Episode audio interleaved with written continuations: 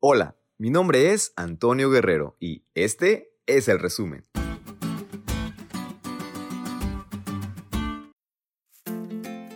¿Qué tal amigos? Feliz sábado. Qué gusto poder terminar nuevamente una semana más en el estudio de esta lección. Ahora es momento de destacar algunos puntos importantes para poder aplicarlos hoy en nuestro día a día y también ser parte de esa nación grande y especial de Dios. Hablando de naciones grandes, estudiamos esta semana sobre Israel, quien estaba destinada a ser una nación grande, las cuales se caracterizaban por lo que lograban, su poder político, la superficie de sus territorios, sus hazañas en la guerra o sus riquezas. Sin embargo, el pueblo de Israel no tuvo nada de esto, tuvo algo más grande y especial. Tenía al Dios Todopoderoso al lado de ellos y tenía las normas morales para dirigirse y obedecerle. Sin embargo, el propósito de Satanás siempre ha sido destruir la ley de Dios.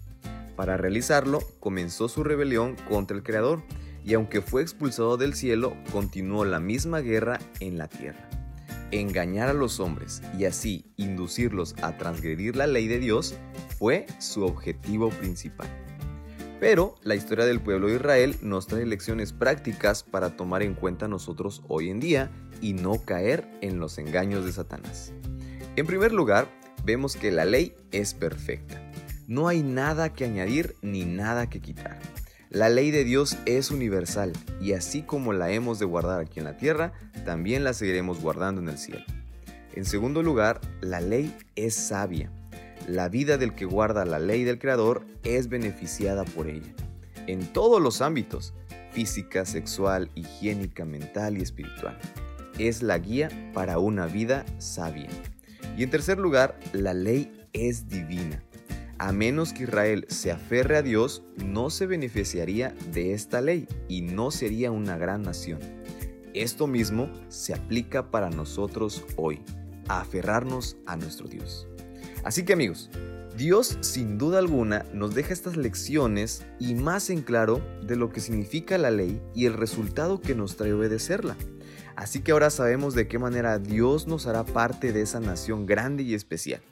Y por último, les dejo con el versículo clave de este estudio y te animo a que lo atesores en tu corazón. Deuteronomio 4:6. Guardadlos pues y ponedlos por obra, porque esta es vuestra sabiduría y vuestra inteligencia ante los ojos de los pueblos, los cuales oirán todos estos estatutos y dirán, ciertamente pueblo sabio y entendido, nación grande es esta.